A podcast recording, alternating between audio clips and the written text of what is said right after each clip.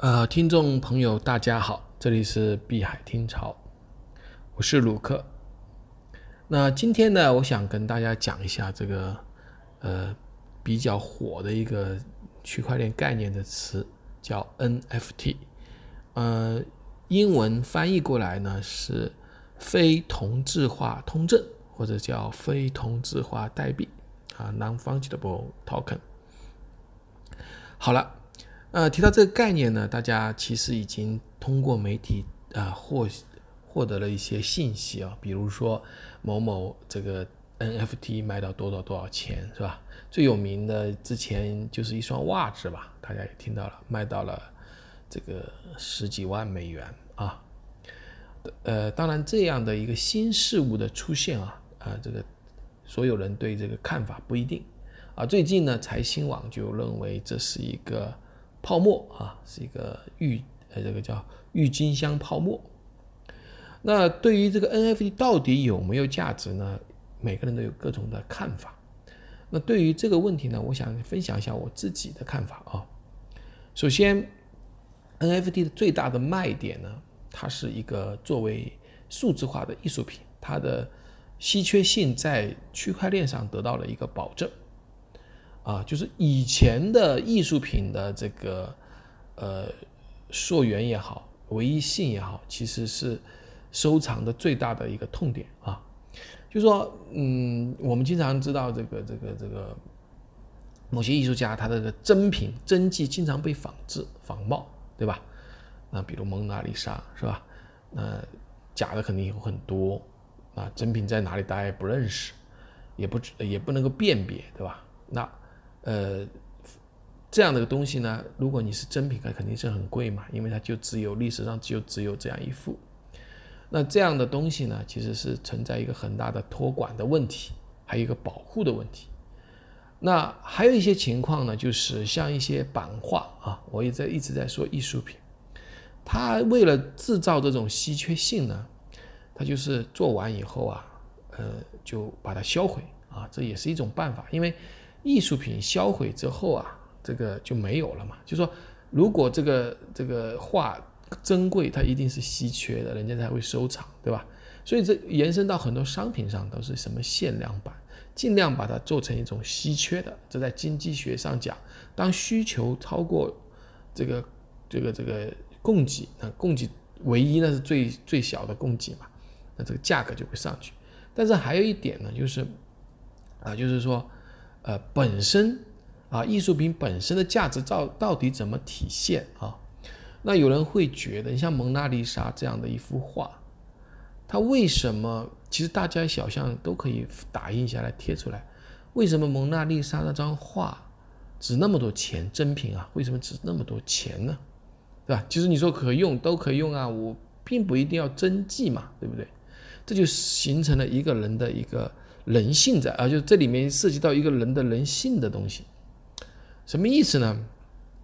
就是说啊，人他天生为了呃这个展现自己啊，呃展现自己，就是你在一个群体里面啊，你要去展现自己，他就非这样，就是你要说我有拥有这样的东西，呃，为什么可以这样讲呢？就是有追溯到历史哦。就是在黄金或者金属在作为货币的时候，呃，那时候呢，黄金呢，就是做了货币以后啊，它黄黄金它特别少，对吧？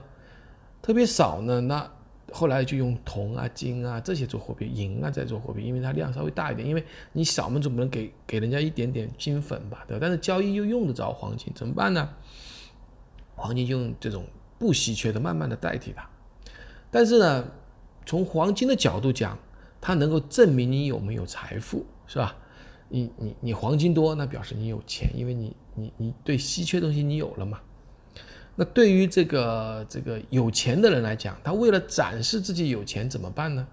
他就会做这个金首饰、金项链啊，他戴的越大越厚。那么人家在远处呢啊，知道的朋友都知道啊，这个家很有钱，因为你知道走在街上。他是没办法知道你家有没有房子，也不知道你房子是不是借来的，你的土地有多少，是吧？但是从金银首饰，它是可以鉴别你这个人是不是有钱。那在古代呢，你有钱，就表示一种信任，对吧？你就不可能去为了一点点钱去犯罪去骗人，对吧？你很有钱的话，就是通常来讲，不管什么社会，它的这个成本啊，就就犯罪的机会成本就特别的小，啊，就是啊特别大，说错了，就是这些人代价会特别大，对吧？那他不会去为了，比如他有一亿资产，他不会去投几百块钱啊，是这个意思。那你没有钱的人呢，可能就不一样。那么做生意也是一样，信任是建立在对方的实力的基础上。所以现在会有很多人开好的车、戴好的表，用一些收藏品，这表示什么呢？表示他拥有很多的财富。那么不管在合作、在取得别人信任上，他是呃它是有有有意义的啊，有有这个呃这个。这个价值的，所以呢，收藏品的价值，第一个来自于大家的共识，就说这个本身是一个也值呃，就是呃贵重的东西，比较稀缺的东西，然后呢，大家都认为拥有它特别的好，那么这个共识越大呢，它就越越有价值。比如说啊，其实我们知道钻石啊，其实是地球上最不缺少的碳嘛，对吧？但是呢，为什么那个钻石那个那么贵呢？啊，就是它不断的，就是在通过商业的方式给你洗洗脑，啊，钻石代表爱情，钻钻石代表永久，所以呢，人们就形成了广广阔的这个广泛的这个信呃共识基础了啊，这是商业的作用。那其实其他的很多，比如说品牌的营销，它都是在普遍的在建立大家的共识。共识建立起来以后，这些稀珍贵的限量品呢，就会得到一个很高的价价值。比如说，现在前一阵子啊，这个跑鞋是吧？这个炒炒鞋的人，那一双鞋可以炒到十几万。那真的是说这双鞋有那个价值吗？也不是，因为鞋是限量的，大家又统一的认为普呃普遍的认为这个呃限量东西有价值，所以这是这样形成的一个这个这样的一个价值性啊，价值的来源啊。当然，这个价值当然是根据人来定的，对吧？到了一定的程度之后，愿意为他付出钱的人，一定是最有钱的。什么意思呢？就是说，你可能说这个爱马仕的包很贵，大家普遍的人都想拥有，但真的愿意去出钱的呢，一定是有钱的人，对吧？你不可能买一个呃普通人一个月可能几千块钱，或者家里很穷，他不可能去。把毕生的积蓄或者借很多债去买一个十几二十万的一个包，啊，是这样的一个情况。也就是说，这个在这样一个概念里面，就是说人们愿意在，呃，为稀有品去去收藏、去去拥有它，它是这个价值啊，它是为了显示自己有财富或者显示这个。那么其实不光是这个啊，其实假如说我们回到回到几十年前啊，当时刚刚有黑胶唱片的时候。呃，黑胶唱片呢，当时就是，呃，有歌手唱歌，对吧？那肯定有歌手的这个粉丝粉丝团体嘛，啊，那个绝版的，大家都会去买嘛。如果那个时候大家的歌曲能够做成 NFT，就是比如说第一首，啊，一直留到现在，那这个歌的这个这个这个群歌迷的群体里面，一定会觉得这个有价值的，对吧？比如迈克杰克逊，对吧？他的呃歌迷全世界都有。如果在他第一首歌里面，就是那个绝版的那个那个原声带留的，那么做成 NFT，当时当时就做成，那现在交易肯定是巨巨贵巨贵的啊，所以我们在想啊，这个这是一个价值的一个概念。第二个呢，就是我再讲一下，就是说，呃，普通人为什么觉得 NFT 没有价值呢？普通人或者多数的非币圈的人，他会觉得，其实你并不拥有那个东西。比如说，我说你刚才讲蒙娜丽莎，对吧？那蒙娜丽莎的画是有载体的哦，啊，是有载体的哦，真画是一是在画画布上的哦。那你这个你这个真迹是在数字版上面，那数字版我我拷贝一下不就是有了吗？比如说你你那个数字画啊是一张图嘛，然后我用截图对吧，把这个就弄到我这里了。你你真的拥有那个呢吗？你只不过是在链上拥有嘛，对不对？啊，有的人会这么认为，你你你这个不值钱。其实呢，呃，在这里呢，我要讲一下，就是，呃，为什么这个炒作这个 NFT 市场，然后 NFT 会值钱，啊，这里面有几个东西。第一个，我觉得跟整个社会的这个呃状态有关。什么意思呢？啊，在讲这个故事之前呢，我先讲另外啊，在讲这个解释这个之前，我另外讲一个故事，就是呃不久以前吧，在这个《纽约时报》报道了一个故事啊，啊，就是一个著名的艺术博览会上面啊，有一个奇怪的艺术品，这个奇怪的艺术品就是一只真的香蕉被一个胶带贴在上面啊，贴在上面，而且它还标价了，标了十二万美元。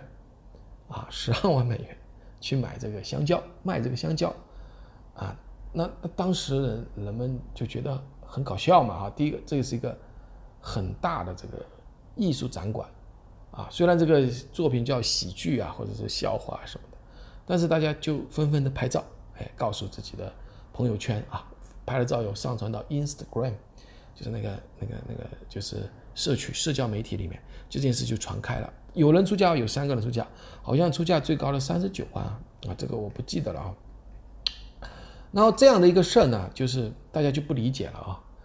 还后来有一个人还把这个香蕉给吃了，哈，呃，那个把香蕉给吃了，那不是就就没有了吗？十二万就没有了吗？后来那个展馆就把那个香蕉，这样又找了个香蕉，香蕉把它贴上去，哎，又是。哎，那个人家讲，那这到底是啥意思呢？对吧？为什么人们愿意出这么高的价格去买这样的一个可能算拥有又不能算拥有的这样的一个艺术创作呢？啊，这里面啊，经济学家就会讲啊，解释了。那我这里呢，也想给大家解释一下，就按照啊这个这个这个经济学的角度来讲，第一个出价是那个当事人来决定的，这个是主观的价值嘛。那为什么它就有价值呢？第一个呢，就是如果换一个人，换一个场合，比如你在家里把香蕉贴在墙上，有没有人买？不会有人买。有没有人拍照？也不会有人拍照。最多你自己拍照，人家也不会转，对吧？但是这个香蕉贴在一个著名的展览会上，而且有著名的画家啊，著名的艺术家啊，这个叫这个名字我记不记不起来了。这个叫，呃，我看看啊，这个叫 Majorizo Catalan 啊，他反正他是一个有名的画家啊，这个叫概念艺术啊，概念艺术，就是卡特兰，我们就叫他的名字叫卡特兰啊，因为卡特兰本人是很有名的啊，他这个人很有名，那所以呢，他他要。呃，这个萌发什么创意的思想，大家都很关注他，所以一哎呀，他这个人是搞个这样的一个香蕉出来了以后啊，大家觉得就要质疑这个人是不是开玩笑嘛，对吧？所以就会在社交媒体里广泛的流转。他这个喜剧也好，丑角也好，这样一个画，这个香蕉贴在墙上这样一个东西，就被广广泛的转载啊，广泛的转载。它起到什么作用呢？其实人人皆知了。就大家都知道啊，这个卡特兰这个人把香蕉贴在墙上，放在展览馆里面啊，这个事情是有什么有新闻效应的？就是什么叫有新闻效应？就是人被狗咬了，不没不会有新闻效应。那狗被人咬了，那肯定有新闻效应。那在这里面是卡特兰这么一个智慧的啊出名的一个艺术家，却做了这么一件让人无法理解的事情，而且。还有人怎么去买了啊？这样的一个一个一个一个一个一个创作，所以呢，这个香蕉作品呢，就就值这个钱了啊，就值这个钱了，就有就就形成了很多我们叫的咪咪啊，叫梅音的东西，就贴图啊，在网上传啊。那么第一个是不是只有唯一啊？当然了，就卡卡特兰是唯一，这个展览会是唯一，然后贴在墙上，大家拍照。这件事儿是有新闻效应的啊，新闻效应的，而且大家都在转载啊，它这就形成了一个事件了啊，这个事件了，这个艺术叫什么呢？叫概念艺术啊，概念艺术，这个把这个防水胶把香蕉贴在墙上是个概念艺术品，但是你把香蕉贴在墙上那不是概念艺术品，所以你呢不值钱。好，回过来，现在我们讲 NFT，NFT 是不是贴在墙上？不是，是放在链上。啊，NFT 是放在链上，刚才我说的一双袜子，著名设计师或者非著名设计师一双袜子，那么这样是什么？就是一个新闻概念了，它就卖到十几万，这就新闻概念了啊。那这是不是值钱呢？对吧？人家都会讲这双袜子我太有印象了，就是卖十几万美元的那双袜子。像最著名的这个叫这个个波卡艺术啊，波普艺术的这个一个一个画家啊，他呢波普艺术这个叫这个我艺术不懂啊，这个卡普兰啊叫什么波普啊，反正就是一个艺术家吧。啊，他呢这个自画像最近也拍了几百万美元，就是他这些事情呢，就是有广泛的秘密或者说社会这个这个效应就出来了。所以他这个艺术品就很值钱，啊，那么好，那么我们区块链刚才讲的这个艺术家在上面做，放在链上，第一是唯一的，链上是肯定是唯一的，第二又是著名的艺术家，然后呢，大家又以高价给大家拍，那这件事情还有人成交了，那这个事情就有价值。那么这个东西和我们 NFT 和我们日常的收藏品又有什么区别呢？NFT 不仅做到了。在链上的唯一性，而是去它不需要人托担保的，就是它就是在就是唯一的啊。第二个呢，它有广泛的这个这个这个流动性啊，流动性就什么意思呢？就艺术家，比如说呃毕加索的画，他为了卖拍卖呢，他要准备一个拍卖行，还有做事的托盘的哈，然后要宣传，然后呢你买完了以后，你放到家里还要保管。那这个流动性就很少了。第一个不方便啊，你你你你就是你再去卖，它就很不方便。你要等到下一个啊，这个拍卖行开业，对吧？还要把有钱人凑凑齐啊，这个而且买了以后还要上税，反正一堆法律的责任在里面啊，就是还甚至要明码明，就是你你得把自己的你是谁，你得你得公开，是吧？那在这里呢？NFT 是不需要的啊，不需要。NFT 作品大家都知道啊，哪个艺术家的或者是比较特特殊的、有新闻效应的这个作品，当然不仅仅是画了，它可能是音乐，可能是文字什么的。那么它是可以全世界展示的。托管呢，它是托管在链上啊，它是就是不需要你这个你自己去托管啊，它是放在那没事儿，还把你购买者的这个记录在上面，所以呢。啊，这个流动性啊，就特别好。正常来讲，收藏者他之所以收藏家之所以有钱呢，他就是不断的收藏，然后高价卖出一部分，然后再去高价去收藏，他是在这种不断的收藏中致富的。啊，当然这个收藏肯定是本身还是有点钱嘛，他通过收藏，这个收藏就是眼光了，就他能看准一样东西是稀缺的，而且将来有人会出高价把你买走，把这个东西买走。这就叫什么投资了，啊，有人投资的是黄金啊，肯定流动性很好，因为至少呃这个这个大家都认嘛，对吧？有人投资的股票，那流动性更好。有人的房产可能有需求有用可以住，那这个呢，收藏品呢，就在富人圈里面有。富人不喜欢商品，为什么呢？富人这个商品啊，这个哪都买得到，对吧？这这个这这这都是可以买得到的东西，他就觉得不稀奇。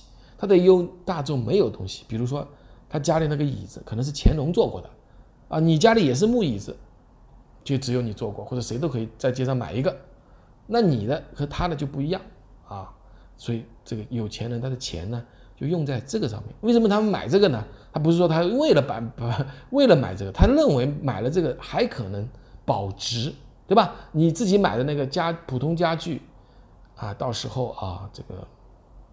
搬家了就得扔掉啊？为什么呢？它没有收藏价值嘛，随便做一个还比它便宜是吧？因为这个这个价格便宜了嘛，因为以前可能贵。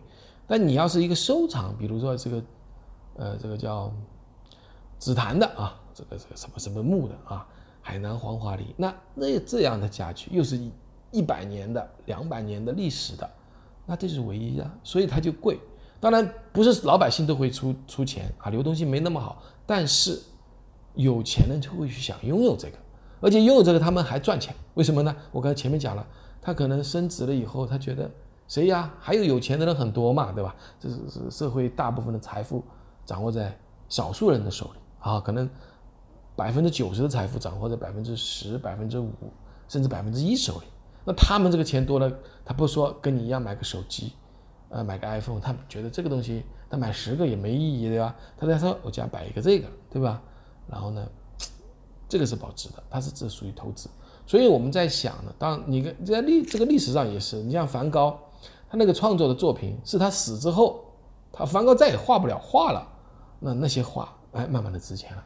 如果梵高他一直一活到现在，他一直在画，其实他作品就不会那么高了。但回过来就讲的就是稀缺性。所以说 NFT 有没有价值呢？我觉得虚首先虚拟的东西，啊是一个呃这个这个也也是可以做到稀缺的，对吧？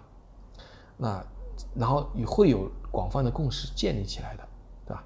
因为你像刚才说的画家，大家都认识认认为他的作品好嘛。